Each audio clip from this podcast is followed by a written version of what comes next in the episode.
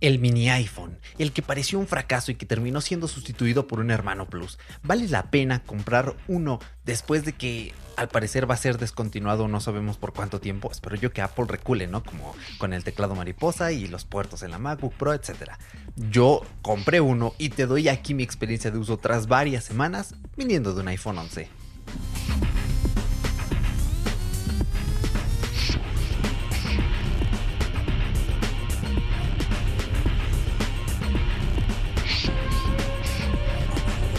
Bienvenido Cyborg, yo soy Erochka y este es tu podcast para saber qué hacen las máquinas a nuestras espaldas. Esta tecnología temporal que a veces pasa desapercibida. Recuerda que este es un podcast premium diario y puedes escucharlo en tu podcatcher favorito cuantas veces quieras y donde quieras. Bueno, detalles antes que nada. Aproveché el Black Friday y me hice con un iPhone 13 mini en color verde de 256 GB. Y la verdad, a un preciazo, 800 dólares con impuestos, básicamente me pillé el de 256 a precio del de 128. Y aquí dos cosas. Número uno, tengo que confesarte, estoy súper contento. Número dos, no me encanta que Apple básicamente te cobre a 100 dólares sí, te está cobrando a 100 dólares los 64 GB. Es decir, del modelo de 128 GB, obviamente la diferencia son otros 128 GB, ¿no? El de 256. Entonces son 200 dólares de salto. Si tú quisieras, pues 64 GB, si hubiera una versión intermedia entre 128 y 256, te costaría 900 dólares y ya el de 256, pues 1000 dólares, lo cual no me encanta. O sea, como dice Julio César Fernández, eh, las memorias de Apple que están hechas con pelo de unicornio y por eso son tan caras. En fin, Vamos con algunos detalles rápidos y luego pasamos a la parte en detalles. Bueno, comencemos hablando un poquito de la pantalla. Aquí ya sabes, súper compacto, 5,4 pulgadas, OLED. He de confesarte que es súper portátil y usable a una mano. Me sorprende, me encanta. Eh, la resolución es muy buena, súper usable. Los contenidos se ven bien, es cierto, se ven algo pequeños, o sea, si fueras un usuario mucho de ver videos, mucho de jugar, a lo mejor quedarías un poco insatisfecho, pero como yo ni juego en el iPhone ni veo contenidos allí, pues francamente me da igual. Yo quiero algo usable a una mano para utilizarlo para productividad, para Telegram, para navegación web, etc. Ahora, batería. Si eres heavy user, este iPhone no es para ti, ¿ok? Ahora, si eres como yo, una persona que no quiere tener dependencia del móvil y que lo acompaña con otros gadgets como un iPad, un Apple TV, una computadora, entonces sí es para ti. ¿Por qué? Porque en mis pruebas más o menos te va a dar unas 3 horas de uso, ¿ok? Con la batería full de 100 a 0. 3 horas, seamos sinceros, es poco. O sea, teniendo en cuenta que, por ejemplo, un iPhone 13 Plus, 14, perdón, un iPhone 13 eh, Pro Max, un 14 Plus, un 14, eh, un 14 Pro Plus Max, lo que sea más grandote, eh, pues te va a dar más o menos unas 6, 7 horas de uso. O sea, esto es la mitad, claro. también es prácticamente la mitad, de, no, no, la mitad de tamaño, pero se siente, ¿no? De un teléfono inmenso a una cosita más compacta. Yo normalmente lo cargo una vez cada día o cada dos días cuando no hago videollamadas ni nada muy exigente. Si haces muchas videollamadas, o te compras un power bank o te compras el 13, 14 Pro Plus Max, porque si no, em, se te funde la batería en cuestión de una hora en una videollamada. Y pues como ya te dije, nunca juego en el celular, entonces pues a mí me dura la batería para lo que lo necesito. ¿Ok? Entonces espero que con esto quede muy claro la cuestión de la batería. Ahora, rendimiento pues, ¿qué te digo? es, es excepcionalmente delicioso. La verdad es que sí noto una fluidez superior al iPhone 11. No me malentiendas, mi iPhone 11 que se lo di a mi madre, sí, es un móvil de hace tres años, pero sigue siendo súper... Bueno, hace tres años que grabo esto, a lo mejor tú me estás escuchando en el 2025, ¿no? Que te suscribiste, gracias por, por suscribirte o por encontrar este podcast, quién sabe, y dices, Ok, eh, pues ya el iPhone 11 ya tiene como siete años que salió, carnal. Bueno, en 2022 tiene tres años que salió el iPhone 11. Y, o sea, no es que vaya lento ese iPhone, va muy bien, incluso con su batería degradada que ya está al 75%, ya se le urge un cambio, no lo puede cambiar este año.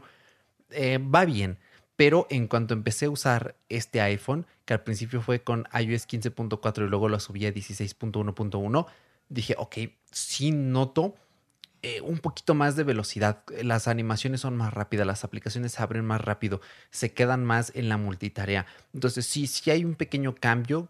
Es un cambio de procesador de dos años de diferencia entre el iPhone 11 y el iPhone 13, pero sí es notable. Si dices, ok, aquí hay algo interesante y qué bueno porque eso significa que va a ser longevo. Acuérdate que aquí como dicen Pepe Valdés y Rafa este, López de el podcast Paguruideas. Podcast recomendadísimo. Me encanta ese podcast. Un abrazo a los dos que dudo que me estén escuchando, pero eh, lo referenció aquí porque es un gran podcast. Eh, como dicen ellos, aquí tenemos una flor de la abundancia, un esquema Ponzi invertido en la que entro yo con nuevo iPhone y el anterior va bajando así a los miembros, ¿no? A mi madre, a mi prima y así nos vamos este, rolando el teléfono más nuevo hacia el más viejo y consecutivamente. Y bueno, creo que esto yo que entra en el rendimiento, Face ID. Face ID es un poquito más rápido y que te reconozca con cubrebocas. Mira, acierto total, increíble. Me encanta que te reconozca con cubrebocas. Es, es es algo que dices, wow. O sea, incluso yo teniendo Apple Watch y utilizándolo, si dices, eh, es mejor, es más rápido, no requieres de un dispositivo externo, por así decirlo, porque si a fin de cuentas es una extensión y va muy bien. Y bueno, hablando un poquito de las cámaras, o sea, ¿qué te digo? De primerísima, cero quejas, menos ruido. El, único defecto es que la cámara de los iPhone 13 en general fueron peores que las de los 12. Sí, así como lo oyes. ¿Por qué? Porque aunque tienen más focal, me parece que el focal es de 1.6. Y ojo que Apple lo volvió a subir en los iPhone 14, lo subió a 1.8 otra vez. A mí me sirve más focal porque entra más luz pero en pruebas eh, realizadas las fotos tienen menos detalle. Aquí ya depende qué valores tú. Una imagen súper sharp, súper nítida o menos ruido. Yo valoro mucho menos el ruido porque si estás viendo los episodios en abierto en YouTube, mi imagen la estás viendo con el iPhone 13 mini. Y créeme, hay una gran diferencia del iPhone 11. Puedes ir a mi otro podcast, Inesperada Adultez, Vete a uno de los primeros episodios, fíjate cómo se ve mi imagen allí, fíjate cómo se ve aquí en la de Cyborgs o en los más recientes de ese podcast, porque ya pues, estoy grabando con el 13 mini, y si hay una diferencia. Y yo me rompo menos la cabeza porque solo tengo un softbox aquí en el escritorio y con eso ilumino a la perfección. Utilizo Ivy Cam como aplicación para linkear mi iPhone con Windows y que haga webcam. Y francamente, eh, a mí me ayuda muchísimo. Aunque tenga un poquito menos de detalle en las fotos. Sí me gusta ver el detalle. Me encanta, por ejemplo, que en fotos que tengo de gatos, de mi perro, le hago así un super zoom y es como, ah, mira, hasta aquí hasta se le ve una pulga. Bueno, no, tampoco eso. Es muy difícil verle las pulgas a los animales. Pero si dices, ah, qué bonito se ven sus pelitos, ¿no? Te da una sensación más de realismo.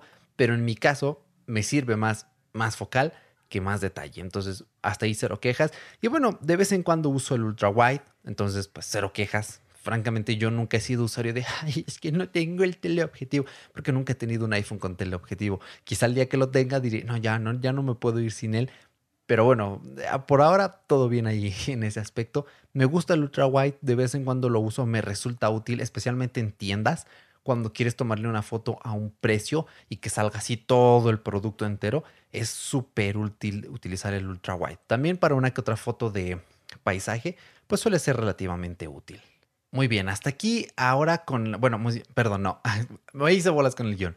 Muy bien, hasta aquí con la preview. Entonces, ahora, después del acorde, te voy a contar más en detalle ciertos aspectos y al final si deberías o no comprar uno dependiendo de tu uso. Gracias por llegar hasta aquí, Cyborg. Quiero ofrecerte una experiencia premium al escuchar este podcast y para ello necesito de tu apoyo. Visita mumbler.io diagonal cyborgs análogos o haz clic en el enlace de la descripción donde me estés escuchando para unirte a la experiencia completa de este podcast. Así es, por tan solo 3 dólares al mes tendrás episodios completos de lunes a viernes hablando de los mejores y más útiles temas en el mundo tech, acceso a nuestra comunidad privada en Telegram y muchos beneficios más puedes ahorrarte un 16% y llevarte dos meses gratis si pagas la membresía anual por únicamente $29,99 al año. No esperes más y nos vemos dentro, Cyborg.